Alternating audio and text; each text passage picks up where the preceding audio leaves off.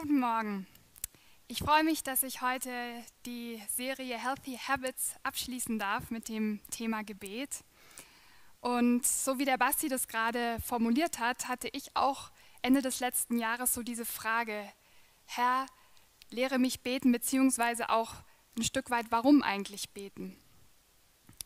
Und zwar, ähm, ich bete relativ regelmäßig für verschiedene Sachen und ich hatte da so eine Woche, wo irgendwie nichts richtig funktioniert hat oder wo ich echt enttäuscht war von dem, wie äh, ja was passiert ist. Zum einen ähm, meine Mutter, die ist 80 Jahre alt, die besuche ich regelmäßig und sie ist sturzgefährdet und wann immer wir zusammen sind, setzen wir uns auch zusammen und beten miteinander. Und ich bete dann auch immer, dass sie wirklich bewahrt bleibt und nicht irgendwie fällt und bete natürlich nicht nur mit ihr, sondern auch zu Hause, wenn ich wieder hier in Stuttgart bin, äh, für sie, dass da nichts passiert. Und wenige Tage nachdem ich bei ihr gewesen war, habe ich von ihr die Nachricht bekommen, ja, sie ist doch wieder hingefallen und irgendwas ist im Oberarm nicht so richtig gut. Und ähm, sie hatte sich dann tatsächlich da was gebrochen. Es war zum Glück nur ein kleiner Knochen, der dann auch schnell wieder verheilt ist. Aber ähm, sie war dann doch zwei Wochen sehr eingeschränkt mit einer Schiene. Als nächstes habe ich einen Kater, an den ich sehr hänge und der aber auch mit seinen 16 Jahren immer mal wieder dies und jenes Zipperlein hat. Und für den bete ich auch regelmäßig für seine Gesundheit. Und ich glaube, es war am selben Tag, wie ich das von meiner Mutter erfahren habe, habe ich zufällig in das Ohr von dem Kater geschaut und habe da irgendwie so ein komisches Geschwür und lauter kleine Bläschen und sowas gesehen. Und ich dachte, Gott, ich bete so viel für den Kater, warum hat er denn jetzt plötzlich was im Ohr? Und das Dritte ist, ich ähm, ja, bete auch schon lange auch sehr intensiv für meine Jobsituation und gerade in der Woche, da war auch wieder was, was mich total frustriert hat und wo ich gefragt habe, Gott, ich suche dich da so intensiv und warum passiert da einfach nichts? Und es war dann an dem Abend, saß ich so richtig frustriert auf der Couch und habe zu Gott gesagt, Gott, warum bete ich überhaupt? Also ich habe nicht an Gott gezweifelt, aber ich war schon richtig sauer auf ihn. Ich habe so richtig gesagt, Gott, also ich kann es auch lassen, dann brauche ich nicht so regelmäßig für die ganzen Sachen beten. Und das war für mich so ein bisschen die Initialzündung dazu, dass ich mich nochmal neu auf den Weg machen wollte, um zu verstehen, was bedeutet eigentlich beten. Und an der Reise, die ich seither quasi gemacht habe, und da kam dann auch noch die Predigtanfrage ganz passend eigentlich dazu, will ich euch jetzt ein bisschen Anteil geben. Ja, Thema Healthy Habits. Wir hatten schon die Themen Fasten und Wort Gottes. Und ich finde es eigentlich, habe ich mir gedacht, hätten wir wahrscheinlich mit dem Thema Gebet anfangen müssen, weil gewisserweise ist Gebet eigentlich die Grundlage für alles. Weil wenn wir fasten, ohne mit Gott ins Gespräch zu kommen, dann ist es eine Diät. Und wenn wir nur Bibel lesen, ähm, ohne mit Gott ins Gespräch zu kommen, dann ist es eine intellektuelle Übung. Dann lernen wir vielleicht ganz viel, irgendwie kognitiv, aber wir werden nicht wirklich in unserem Glauben wachsen. Und von daher, ich denke, das Gebet ist wirklich was, was unser Leben als Christen durchziehen sollte. Und ähm, da will ich euch heute mit reinnehmen. Ja, was ist Gebet? Zuerst ein paar Grundgedanken dazu. Gebet ist zuallererst eine Unterhaltung mit Gott. Und Unterhaltung bedeutet ja immer quasi beide Richtungen. Ich spreche, aber auch Gott spricht. Und mir war das nochmal total ein Aha-Erlebnis zu erkennen, es ist nicht eine Unterhaltung, die ich initiiert habe beim Gebet, sondern es ist immer eine Unterhaltung, die Gott initiiert hat und ich antworte darauf, ich reagiere darauf. Gott hat immer das erste Wort gesprochen. Er hat die äh, Schöpfung geschaffen mit seinem Wort. Er hat uns ins Leben gerufen mit seinem Wort. Und ähm, ja, er durchbricht die Stille. Und es ist nicht so, dass ich als kleiner Mensch irgendwie sagen muss, hallo Gott, ich bete jetzt, bitte werd mal auf mich aufmerksam, sondern es ist immer so, dass von Gott schon etwas da ist. Und ja, ich fand diese Vorstellung total faszinierend, ähm, weil ich eben immer, wenn ich bete, auf etwas antworte. Er sehnt sich nach Beziehung zu uns. Und das ist eben das Zweite am Gebet. Gott ähm, oder Gebet ist Ausdruck unserer Beziehung zu Gott und es ist Ausdruck von Intimität mit Gott. Das ist eigentlich der Kern von Gebet. Nicht unsere Anliegen und Bitten, nicht unser Flehen, Kämpfen oder Proklamieren, sondern es ist wirklich diese Beziehung mit ihm, wo wir uns mit ihm austauschen und mit ihm unser Herz teilen. Warum beten wir aber eigentlich überhaupt, könnte man ja auch fragen. Ähm, Gott weiß ja schon alles, Gott kennt unsere tiefsten Gedanken, er kennt unser Herz besser als wir selbst und könnten wir uns doch eigentlich auch alles sparen, oder nicht? Und auch wenn Gott sich unendlich sehnt nach, nach dieser Beziehung zu uns, braucht Gott im engeren Sinne unser Gebet nicht, sondern wir brauchen es. Weil wir machen uns dadurch äh, bewusst, dass wir von ihm abhängig sind, dass wir alles von ihm erwarten, dass er all unseren Mangel stillen kann und dass wir ihm alles zutrauen. Wir, also wir drücken unsere Abhängigkeit ihm gegenüber aus und wir bezeugen, wer Gott ist. Das Zweite ist, dass wir nicht beten, um etwas von Gott zu bekommen, sondern um ihn zu bekommen. Das hat John Piper mal gesagt. Und es geht wirklich darum, dass wir ihn besser kennenlernen, dass wir mehr von ihm bekommen, dass wir mehr Zeit mit ihm verbringen. Ähm, das ist das tiefste Ziel des Gebetes. Es geht niemals um die Gaben, die wir im Gebet irgendwie erbeten können, sondern immer um den Geber. Und es geht auch nicht um irgendeine Leistung, dass wir bei Gott Punkte sammeln und wenn wir möglichst viele Stunden gebetet haben, dann haben wir irgendwie mehr Punkte auf unserem Konto und gefallen ihm dann besser. Das sind alles unsere menschlichen Denkmuster. Ähm, und beten bedeutet deswegen auch nicht irgendwie ein ständiges Reden, dass wir Gott ständig zutexten, sondern eben genauso zu hören, ruhig zu werden, still zu werden, zu staunen, einfach vor Gott zu sein. Gebet ist nichts, was wir sagen oder tun, sondern etwas, was wir dann letztlich werden. Und vor drei Wochen war ja der Lukas Knies da und hat eigentlich auch schon mal so halb zum Thema Gebet ge äh, gesprochen. Und er hat was ganz Tolles gesagt. Er hat gesagt, die tiefste Form des Betens ist es, einfach da zu sein und seine Gegenwart zu genießen. Das ist die tiefste Form des Betens. Und ich weiß nicht, ob du das schon mal erlebt hast, dass du wirklich mit Gott Gemeinschaft hattest und ihn einfach nur noch genossen hast. Und dann wird Gebet auch Verschwendung. Dann ist es nicht mehr irgendwie ein Aufrechnen, ich muss das jetzt tun, weil es macht halt ein guter Christ, sondern nee, ich gebe Gott einfach meine Zeit, weil ich mit ihm zusammen sein will, ohne dass ich auf irgendwie schaue, was kriege ich davon ich erwarte dann noch nicht mal mehr, dass ich davon jetzt einen totalen Frieden kriege. Den kriege ich vielleicht, aber das ist nicht das, warum ich mit Gott zusammen bin. Es ist eine Herzenshaltung. Und wenn die Beziehung zu Gott das Wichtigste ist, dann werden wir automatisch so viel Zeit mit, wie möglich mit ihm verbringen wollen und unsere Gebete werden dann zu seinen Gebeten. Bei Jesus selbst sehen wir das, dass Gebet wirklich das Zentrum von seinem Leben und von seinem Dienst war. In Markus 1, Vers 35 heißt es ganz früh, es war noch Nacht, ging Jesus allein an einen einsamen Ort, um zu beten. Und ich finde es ganz spannend, wenn man sieht, was davor im Markus-Evangelium steht. Also am Tag davor hatte Jesus erstmal drei seiner Jünger berufen. Dann war er in die Synagoge gegangen und hatte gelehrt. Dann hat er in der Synagoge einen unreinen Geist ausgetrieben ist dann zum Haus des Petrus gegangen, hat dort dessen Schwiegermutter von Fieber geheilt und dann hat er noch den ganzen Abend Kranke geheilt und Besessene befreit. Also ich würde sagen, es ist ein richtig voller Tag und ähm, wir hätten oder ich hätte dann wahrscheinlich gesagt, so also jetzt kann ich erstmal ausschlafen, jetzt habe ich ja genug für Gott gemacht. Aber Jesus ist noch ganz früh, ist er trotzdem wieder aufgestanden, zu diesem einsamen Ort gegangen, um zu beten. Er brauchte das. Ich möchte jetzt mit euch eine ja, zentrale Stelle in der Bibel anschauen, wo es um das Thema Beten geht. Es ist in der Bergpredigt in Matthäus 6, wo wir dann auch das Vaterunser finden. Und vor, bevor Jesus aber sagt, ähm, also das Vaterunser vorstellt, sagt er noch zwei andere Sachen. Und darauf möchte ich jetzt kurz mit euch schauen. Und nun zum Beten. Wenn ihr betet, seid nicht wie die Heuchler, die mit Vorliebe in aller Öffentlichkeit an den Straßenecken und in den Synagogen beten, wo jeder sie sehen kann. Ich versichere euch, das ist der einzige Lohn, den sie jemals erhalten werden. Wenn du betest, geh an einen Ort, wo du allein bist, schließ die Tür hinter dir und bete in der Stille zu deinem Vater. Dann wird dich dein Vater, der alle Geheimnisse kennt, belohnen. Der Hintergrund für das, was Jesus hier sagt, ähm, ist die Gebetsweise der Juden. Und dort hatte das Gebet durchaus öffentlichen Charakter. Also es gab ganz feste Gebetszeiten, die man eingehalten hat. Und wenn man dann zufällig gerade unterwegs war, dann hat man dieses Gebet durchaus auch mal draußen verrichtet. Jetzt gab es aber Menschen, die haben das irgendwie extra so gemacht, dass sie sich gerade zufällig, wann immer Gebet, äh, so eine Gebetszeit war, draußen aufgehalten haben, um zur Schau zu stell stellen, wie toll sie sind und äh, dass jeder sieht, wie fromm sie sind. Und Jesus sagt hier letztlich, Gebet ist keine Leistung, etwas, was du anderen zeigst, damit sie sehen, äh, wie fromm du bist, sondern es ist etwas Intimes zwischen Gott und dir und es gehört ins Verborgene.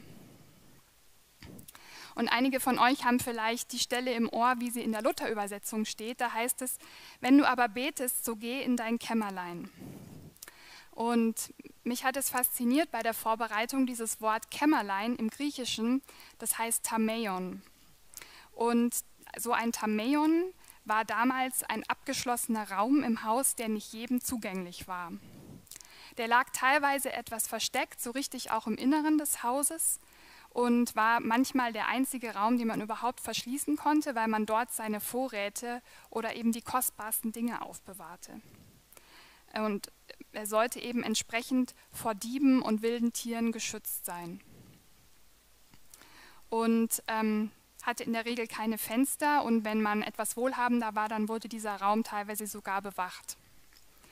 Und für mich ist das ein tolles Bild. Also ich habe da weniger eine staubige Rumpelkammer vor Augen, wo jetzt irgendwie ein paar abgelaufene Konserven noch drin stehen, sondern ich habe wirklich so einen Ort der Begegnung mit Gott vor Augen, einen intimen Ort, der sicher ist, der geschützt ist, wo man absolut geborgen ist, wo auch keine Ablenkung es gibt. Es gibt da, da keine Fenster, sondern ähm, ja, man kann dort wirklich Gott treffen. Und wenn man das noch so weiterdenkt mit diesen Vorräten, also die kostbarsten Besitztümer des Hausherrn lagern dort und Gott hat wirklich Kostbarkeiten um Kostbarkeiten. Und ich finde das ja faszinierend und das, ich sehe mich auch danach, solche Orte mit Gott zu haben. Und ich will dich heute Morgen fragen, hast du so einen Ort mit Gott? Hast du so einen Tameion, so eine Kammer?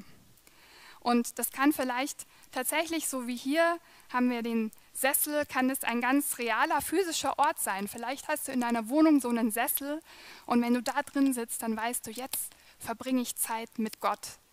Oder immer wenn du Zeit mit Gott verbringst, dann zündest du irgendwie eine besondere Kerze an. Oder du hast ähm, irgendwie die Ecke, in eine Ecke in deiner Wohnung besonders schön gestaltet. Es kann natürlich auch ein Ort sein, der draußen ist, einfach wo du weißt, hier kann ich Gott begegnen. Aber es muss kein physischer Ort sein. Es kann genauso ähm, ein Ort in deiner Vorstellung sein. Vielleicht stellst du dir eine heimelige Berghütte vor oder einen Kamin mit prasselndem Feuer, wo du dich gemütlich hinsetzt oder auch einen verwunschenen Garten mit irgendeiner abgeschiedenen Bank wo du dich hinsetzt und wo du dich mit Jesus triffst. Und ich ermutige dich einfach wirklich, dir so einen Ort zu suchen. Und gleichzeitig meint diese Stelle hier, über die Jesus spricht, nicht, dass wir nur in der Einsamkeit beten dürfen, sondern natürlich ähm, können wir diesen Ort überall dann aufsuchen. Wir können ihn auch in Gemeinschaft aufsuchen. Ähm, es geht da um die innere Haltung. Der zweite Punkt, den Jesus noch anspricht, bevor er dann das Vaterunser äh, lehrt, ist, plappert nicht vor euch hin, wenn ihr betet, wie es die Menschen tun, die Gott nicht kennen. Sie glauben, dass ihre Gebete erhört werden, wenn sie die Worte nur oft genug wiederholen. Seid nicht wie sie, denn euer Vater weiß genau, was ihr braucht, noch bevor ihr ihn darum bittet. Jesus hat zuvor die Gebetsweise der Juden angesprochen. Hier spricht er jetzt die Gebetsweise der Heiden an, die häufig etwas Abergläubisches, Magisches hatte. Und letztlich sagt er hier, wir sollen nicht gedankenlos beten und auch nicht nur viele Worte um der vielen Worte willen machen. Und wann immer ich die Stelle gelesen habe, habe ich mir gedacht, naja, also ist eigentlich klar, ich denke nicht, dass ich das mache, passt schon. Aber dieser Hintergrund mit diesem heidnischen, abergläubischen Gebet, hat mir nochmal geholfen, ähm, weil ich dann doch gemerkt habe, ähm, man kommt auch oft, also ich zumindest, in so ein magisches Denken beim Beten hinein. Ich habe am Anfang da von meiner Katze erzählt, äh, über, um die äh, ich da mir Sorgen gemacht habe oder für die ich gebetet habe. Und ähm, ich weiß nicht, ob ihr solche G Gedanken kennt, jetzt vielleicht nicht unbedingt mit eurer Katze, aber mit irgendwas anderem, dass man denkt, ah, vielleicht habe ich noch nicht äh, genug für diese Katze gebetet. Vielleicht muss ich da irgendwie jetzt noch eine Schippe drauflegen oder vielleicht war mein Gebet noch nicht glaubensvoll genug. Oder vielleicht habe ich irgendwie noch nicht so den richtigen Gebetstwist gefunden. Also ich muss irgendwie noch so einen Schlüssel finden und wenn ich den habe und genau das dann ausspreche, dann wird Gott mein Gebet erhören. Oder ich weiß nicht, ob ihr das auch manchmal macht, mir jedenfalls geht es oft so, ich fange dann an irgendwie, dass ich versuche, Gottes Gedankengänge irgendwie nachzuvollziehen. Und dann denke ich mir, ach, Vielleicht will Gott mir ja jetzt auch was zeigen und ich muss jetzt erst was lernen. Vielleicht ist ja meine Katze mir zu wichtig und Gott will mir das jetzt erst irgendwie klar machen und dann muss ich das und jenes beten. Also ich habe da manchmal ziemlich verschlungene Pfade und ich glaube, Gottes Gedankengänge werden wir aber in der Form sowieso nie nachvollziehen können. Und ich will auch nicht sagen, dass das nicht auch mal so sein kann, dass man ähm, nochmal irgendwie der, der Heilige Geist einem etwas zeigt, wie man beten soll und dass dann auch wirklich was passiert. Ich glaube aber, dass es da wirklich gefährlich auch wird, äh, wenn wir anfangen, in, in so ein Automatismusdenken reinzukommen. Wenn ich nur X bete, dann passiert Y. Und solange Y nicht passiert ist, habe ich X nicht gefunden. Weil das ist dann tatsächlich so ein magisches Denken, sondern es geht eben wirklich um Vertrauen, dass wir mit Gott sprechen und ihm alles anvertrauen, uns ähm, auf ihn werfen. Und wir werden nicht auf alles Antworten erhalten ähm, und wir werden nicht auf jedes Gebet eine Erhörung bekommen. Und klar darf unser Gebet auch lang und anhaltend und inbrünstig sein. Jesus sagt nicht, dass wir nicht auch mal länger beten dürfen, aber es soll eben aus unserem Herzen kommen und nicht, weil wir denken, dass wir dann dadurch uns was verdienen. Nach diesen beiden Punkten sozusagen eine Art Vorrede kommt Jesus jetzt zum Vater unser. Und anders als Gebete, also zumindest meine Gebete, die kreisen oft sehr um mich, aber ja, das Vater unser ist wirklich ein total reich Gottes zentriertes Gebet.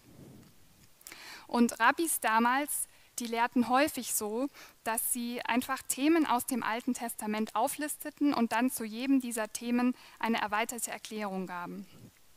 Und es ist davon auszugehen, dass Jesus das hier genauso gemacht hat, dass er also, als er das Vaterunser formuliert hat, nicht gemeint hat, dass wir das jetzt genau so wortwörtlich beten müssen.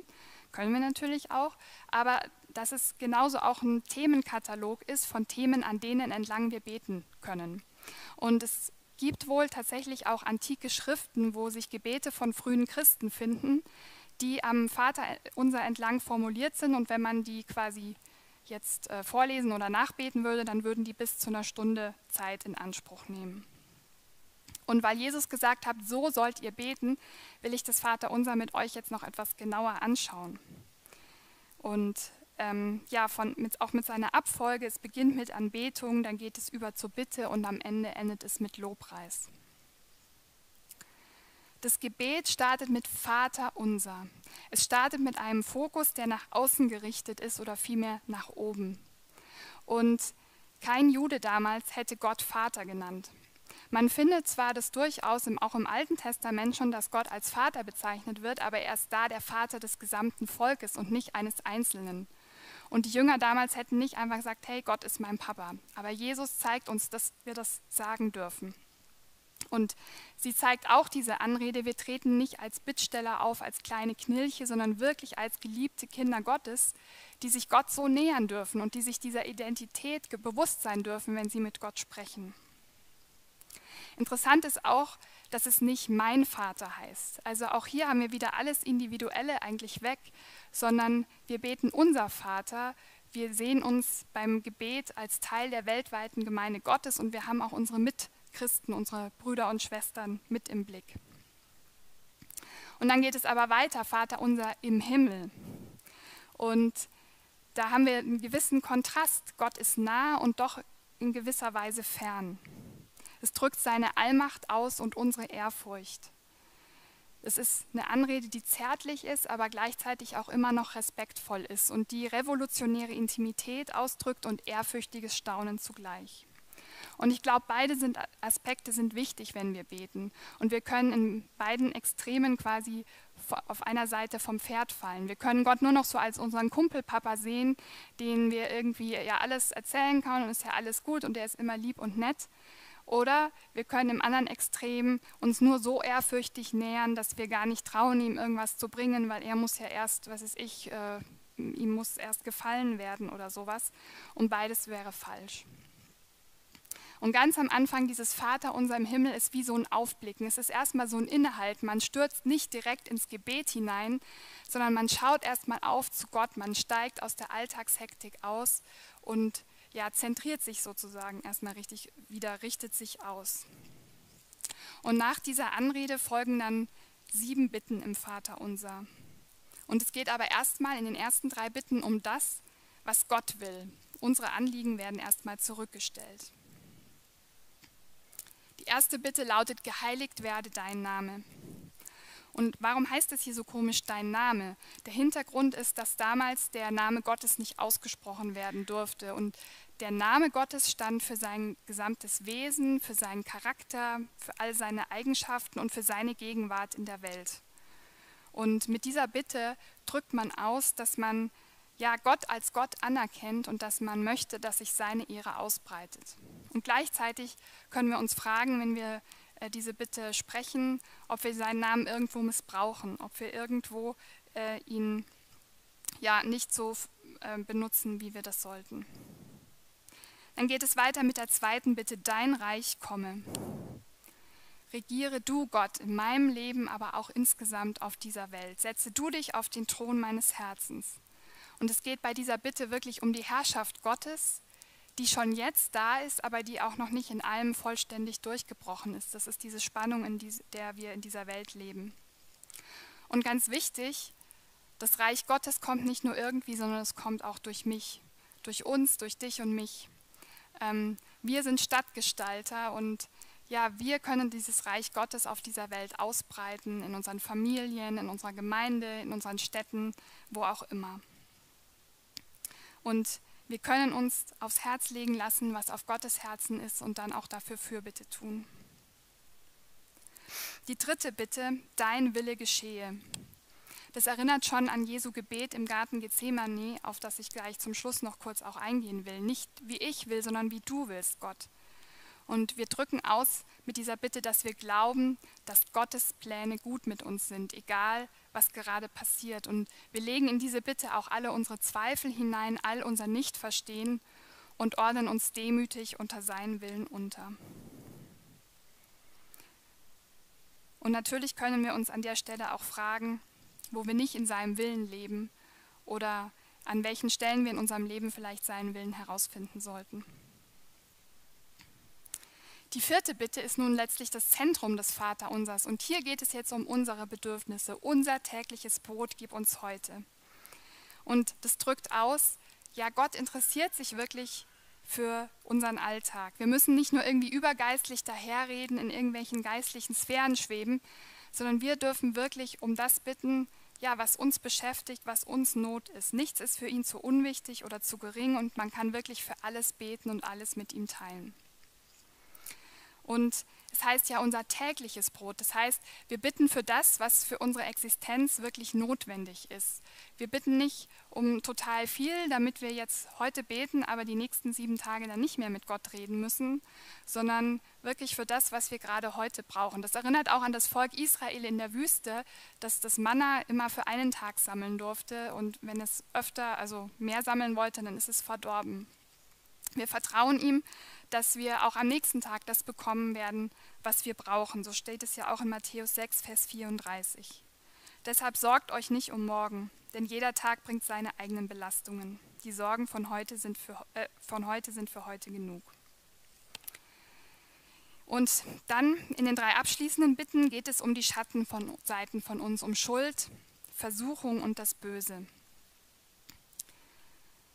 Und vergib uns unsere Schuld, wie auch wir vergeben unseren Schuldigern. Auch das war damals wieder so eine ganz unerhörte Bitte, weil man damals nicht um Schuldenerlass gebeten hat. Aber wir dürfen das tun. Es gibt allerdings eine Bedingung, dass wir auch denen vergeben, die an uns schuldig geworden sind. Und ich ermutige euch, wirklich auch im Alltag immer wieder innezuhalten und wirklich zu überlegen, wo bin ich schuldig geworden? Ich habe mich da an das Gebet von David im Psalm 139 erinnert. Erforsche mich, Gott, und erkenne mein Herz. Prüfe mich und erkenne meine Gedanken. Zeige mir, wenn ich auf falschen Wegen gehe und führe mich den Weg zum ewigen Leben. Sich da also immer mal wieder auch zu durchleuchten, zu überlegen, wo muss ich um Vergebung bitten, wem muss ich auch vergeben und das dann auch konkret vor Gott bringen und vielleicht sogar vor einem Mitchristen auszusprechen. Und wenn wir Gott unsere Sünde bekennen, dann ist er treu und gerecht und reinigt uns, wie es in 1. Johannes 1, Vers 9 heißt. Es gibt dann keine Verdammnis mehr und wir dürfen mit erhobenem Haupt ähm, herumlaufen. Und ich weiß nicht, ob ihr was merkt, in jeder dieser Bitten liegt eigentlich so viel, auch so viel Gesprächsstoff mit Gott. Man könnte ähm, ja ganz viel da noch weiter forschen und wahrscheinlich könnte man zu jeder Bitte ganz gut auch eine eigene Predigt machen. Und genau das ist es aber, wozu ich euch heute auch ermutigen will, dass ihr in den nächsten Tagen auch mal noch mal tiefer ins Vaterunser reingeht und wirklich da entlang betet. Und jetzt nur noch kurz zu den übrigen Bitten und führe uns nicht in Versuchung. Nach der Vergebung der Sünde drückt man da quasi aus, dass man nicht wieder fallen will, sondern dass man ein heiliges Leben führen will. Und es geht um Versuchungen, die letztlich immer dazu verleitet, das Vertrauen auf Gott aufzugeben. Sondern erlöse uns von dem Bösen. Wir bitten da um Schutz. Wir wollen vom Bösen getrennt sein. Der Teufel soll uns nichts anhaben, natürlich hier auf der Erde. Aber gleichzeitig schauen wir auch schon den Tag, wenn der Teufel endgültig besiegt sein wird. Und dann das Ende des Vaterunsers, denn dein ist das Reich und die Kraft und die Herrlichkeit in Ewigkeit. Amen. Also das Vaterunser endet wirklich mit Lobpreis. Und wir können ihm am Ende unserer Gebete wirklich ja, alle Ehre geben, ihn erheben, ihn preisen mit allem, was in uns ist. Und ich möchte euch jetzt schon einladen zu unserer Trainingszeit am Mittwoch, wieder um 8 Uhr. Da werden wir nochmal nämlich tiefer ins Vaterunser reingehen und gemeinsam ganz praktisch das auszuprobieren, was ich heute so ein bisschen ähm, erwähne, nämlich dass wir gemeinsam entlang der Bitten des Vaterunsers beten. Und man kann es übrigens prinzipiell mit jeder Bibelstelle machen. Ich treffe mich seit ungefähr einem Jahr mit Claudi und Birgit regelmäßig via Zoom und wir tauschen uns da immer aus über unsere persönlichen Anliegen und beten dann füreinander. Und wir haben das als total ja eigentlich belebend gefunden, wenn wir nicht einfach nur so miteinander, füreinander gebetet haben, sondern wenn wir dann uns zum Beispiel einen Psalm genommen haben und dann an so einem Psalm entlang gebetet haben und eben nicht gleich nur mit unseren Anliegen kamen, sondern erstmal schauen, was steht da und in jedem Psalmvers ist dann so viel, worüber man wieder mit Gott in, äh, ins Gespräch kommen kann, aber gleichzeitig sind auch da dann die, unsere Anliegen dann drin aufgehalten, also äh, aufgehoben. Also ich ähm, ermutige euch auch vielleicht als Gemeinschaftsgruppe das ruhig mal auszuprobieren, so Bibelverse auch zu beten. Zum Schluss möchte ich jetzt noch kurz auf das Thema eingehen, was ich ja auch am Anfang so als meinen großen Frust beschrieben habe, das unerhörte Gebet. Und zwar Jesus im Garten Gethsemane. Gebet ist eben immer, nicht immer nur Sieg. Und Jesus war auch im Garten Gethsemane und äh, letztlich kann man sagen, dass auch ja, das Gebet des Sohnes Gottes äh, oder dass der Sohn Gottes selbst erlebt hat, dass sein Gebet nicht erhört wird. Das war die Situation damals. Jesus wusste, dass das Kreuz jetzt unmittelbar bevorstehen würde. Und das war keine Kleinigkeit mit ihm, denn ähm, er starb nicht nur am Kreuz, sondern er würde auch wirklich Gottesferne erleben. Und ich denke, also ja, er ist ja Teil der Trinität und die dann quasi erstmal wie zerbricht. Und entsprechend ist Jesus verzweifelt und voller Todesangst. Er sagt, schreckliche Furcht und Angst ergriff ihn, oder die Bibel sagt, schreckliche Furcht und Angst ergriff ihn, und er sagte zu ihnen, meine Seele ist zu Tode betrübt, bleibt hier und wacht mit mir. Er bittet also seine Jünger, mit ihm zu sein, weil er wirklich total am Ende ist. Der Grundtext, der benutzt hier wirklich sehr starke Worte. Also es Jesus drückt hier aus, dass die Grenze des Erträglichen für ihn erreicht ist und dass er nicht mehr kann, dass er schon nur beim Gedanken daran, was passieren wird, kurz vor dem Tod steht. In der Hoffnung für alle ist dann entsprechend das auch so übersetzt, ähm, ich zerbreche beinahe. Und für uns kann es ein großer Trost sein, denn in unseren verzweifelsten Momenten ist Gott wirklich bei uns. Er hat es selbst erlebt und wir müssen diese Gottesferne nie wieder aushalten, weil Gott hat sie stellvertretend oder Jesus hat sie stellvertretend für uns getragen. Und ich weiß nicht, wie es dir geht, aber für mich ist es ein umso größerer Grund zum Beten. Gerade wenn scheinbar nichts passiert, dann will ich mich wirklich in seine Arme flüchten. Dann brauche ich seine Gegenwart, seinen Trost mehr als alles andere. Das ist, sind die Momente, wo ich sie am nötigsten habe und gerade deshalb sollte ich beten. und wir können zu, Ruhe finden in der Zusage, dass wir nie etwas alleine durchstehen müssen. Wie geht es dann weiter im Garten Gethsemane? Jesus geht ein Stück von seinen Jüngern weg und wirft sich auf den Boden. Und äh, dieses auf den Boden werfen ist auch eine jüdische Gebetshaltung, die totale Ergebenheit ausdrückt. Jesus ergibt sich dem Willen Gottes. Und er bittet aber ihn durchaus um Verschonung. Und zwar sogar dreimal in Folge. Also das, ähm, was wir jetzt hier auch sehen, der Bibeltext, das wiederholt sich ja dreimal. Er geht immer wieder ein Stück von seinen Jüngern weg, kommt zurück, die sind wieder eingeschlafen, hin und her. Jesus betet, aber Vater, dir ist alles möglich. Lass diesen Leidenskelch an mir vorübergehen. Doch dein Wille geschehe, nicht meiner.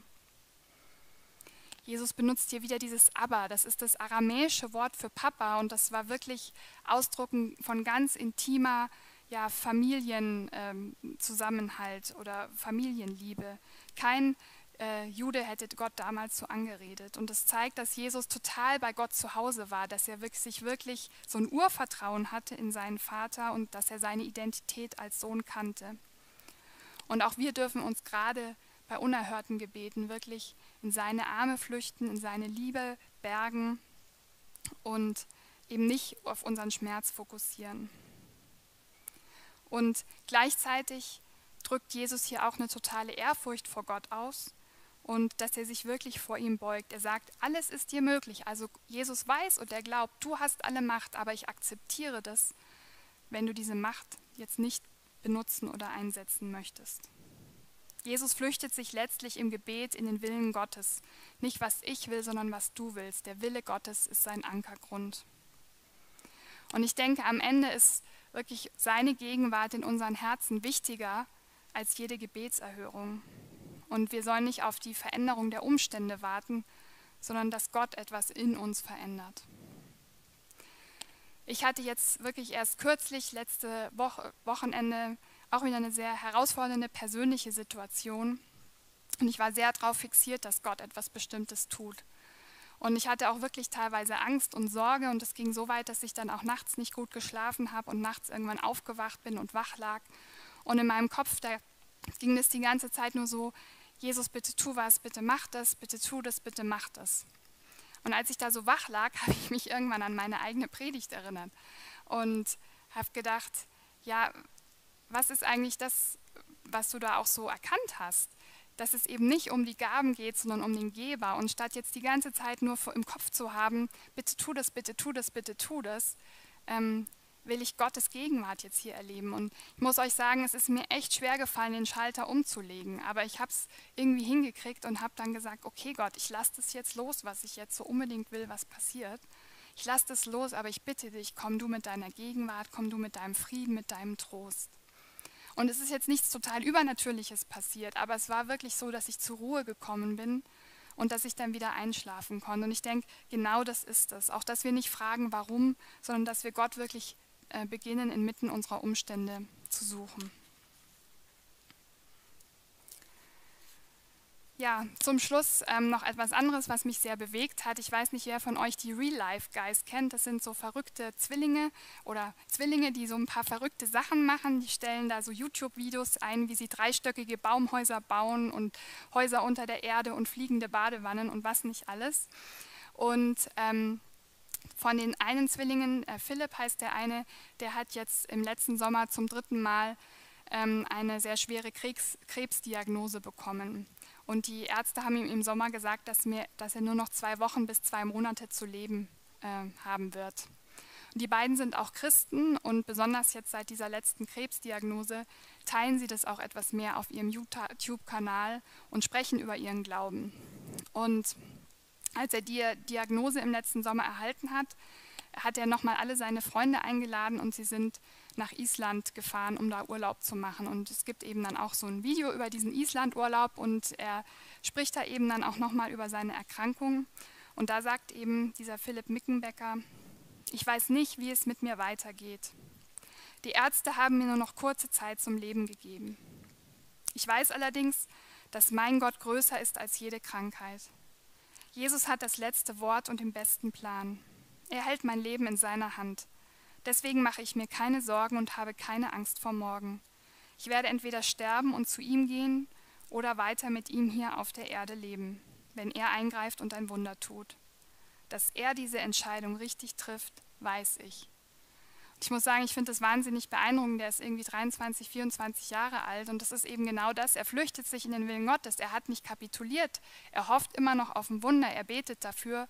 Aber er weiß auch, dass wenn Gott den Plan anders hat und die Entscheidung anders trifft, dass es auch gut für ihn ist. Ja, Healthy Habits. Wir sind quasi am Ende unserer Reihe der gesunden Gewohnheiten. Und ich will dich einfach fragen, hast du ein regelmäßiges Gebetsleben? Und wenn nein, was hindert dich daran, wirklich deinen Alltag und dein Leben mehr mit Gott zu teilen? Und das ist leider so, äh, das kommt nicht einfach so. Jede gute Gewohnheit müssen wir irgendwie eintrainieren. Ähm, und deswegen ermutige ich dazu, finde eine Routine. Ein bisschen Mühe, Anstrengung und Disziplin sind nötig, wenn wir in unserem Gebetsleben irgendwie weiterkommen wollen. Und vielleicht kannst du dir ganz konkret für die kommende Woche was vornehmen ja, wie du anfangen willst, regelmäßiger zu beten. Eine feste Uhrzeit zum Beispiel. Und es muss nicht gleich riesig viel sein. Du musst nicht gleich mit einer Stunde starten und auch nicht mit einer halben Stunde, sondern es reicht einfach so diese Connect-Punkte mit Gott zu haben. Und auch als Tipp, es hilft, wenn man vielleicht stattdessen was weglässt, weil, ähm, also bei mir ist es zumindest oft so, wenn ich mich dann immer von allem Möglichen beriesen lasse, dann kommt man halt irgendwie auch nicht so dazu, wirklich zu beten. Vielleicht kann man einfach sagen, ich lasse auch mal abends irgendeine Serie oder sowas weg.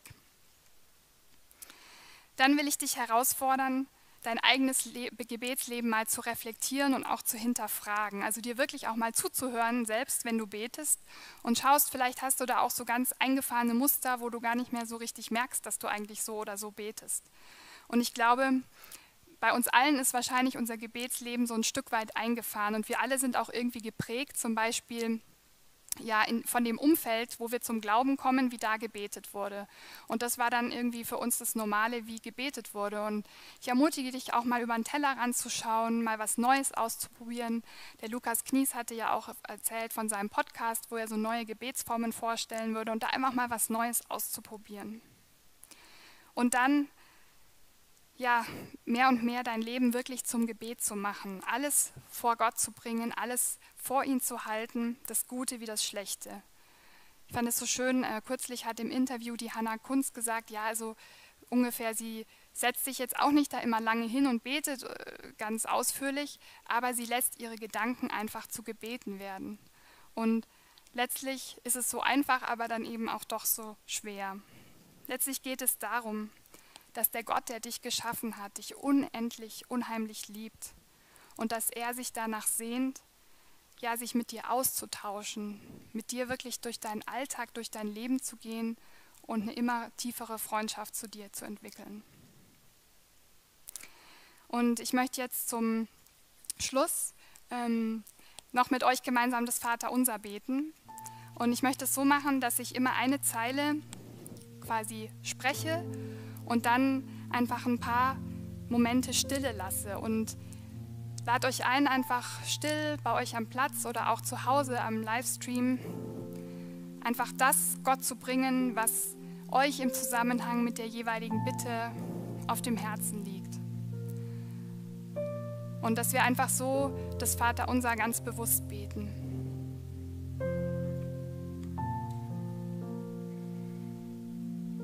Ja, Jesus, ich danke dir, dass du uns zu beten gelehrt hast. Ich danke dir, dass du dich so sehr danach sehnst, wirklich Beziehungen mit uns zu haben, mit uns unseren Alltag zu teilen. Dass wir niemals deine Aufmerksamkeit irgendwie erkämpfen müssen, sondern dass sie immer schon da ist. Danke, dass du uns gezeigt hast, wie wir beten können. Vater unser im Himmel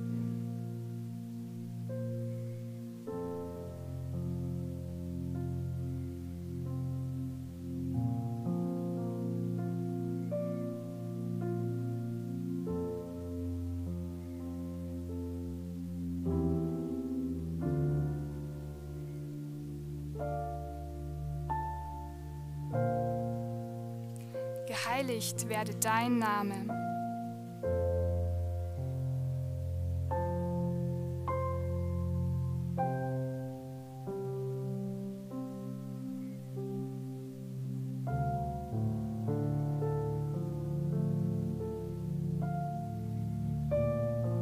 Dein Reich komme.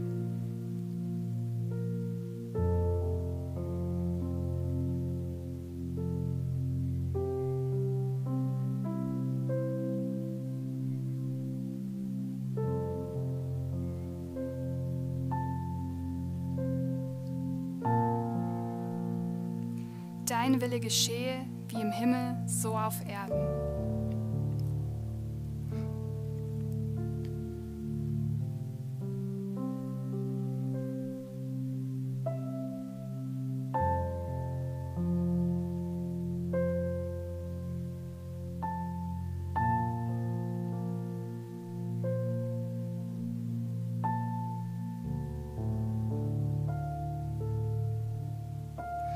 Unser tägliches Brot gib uns heute.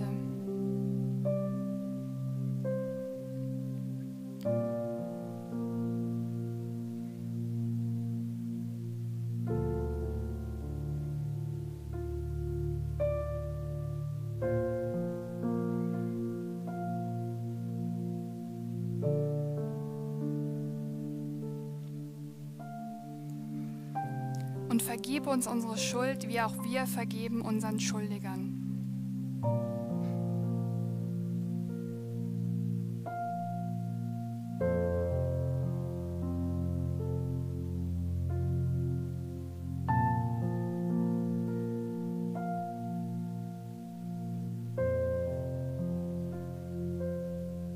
Und führe uns nicht in Versuchung.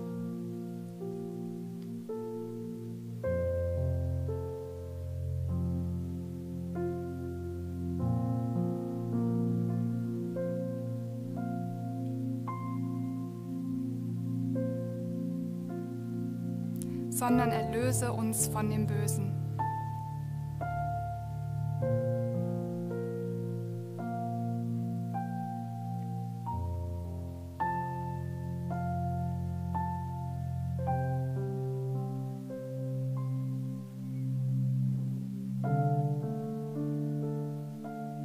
Denn dein ist das Reich und die Kraft und die Herrlichkeit in Ewigkeit.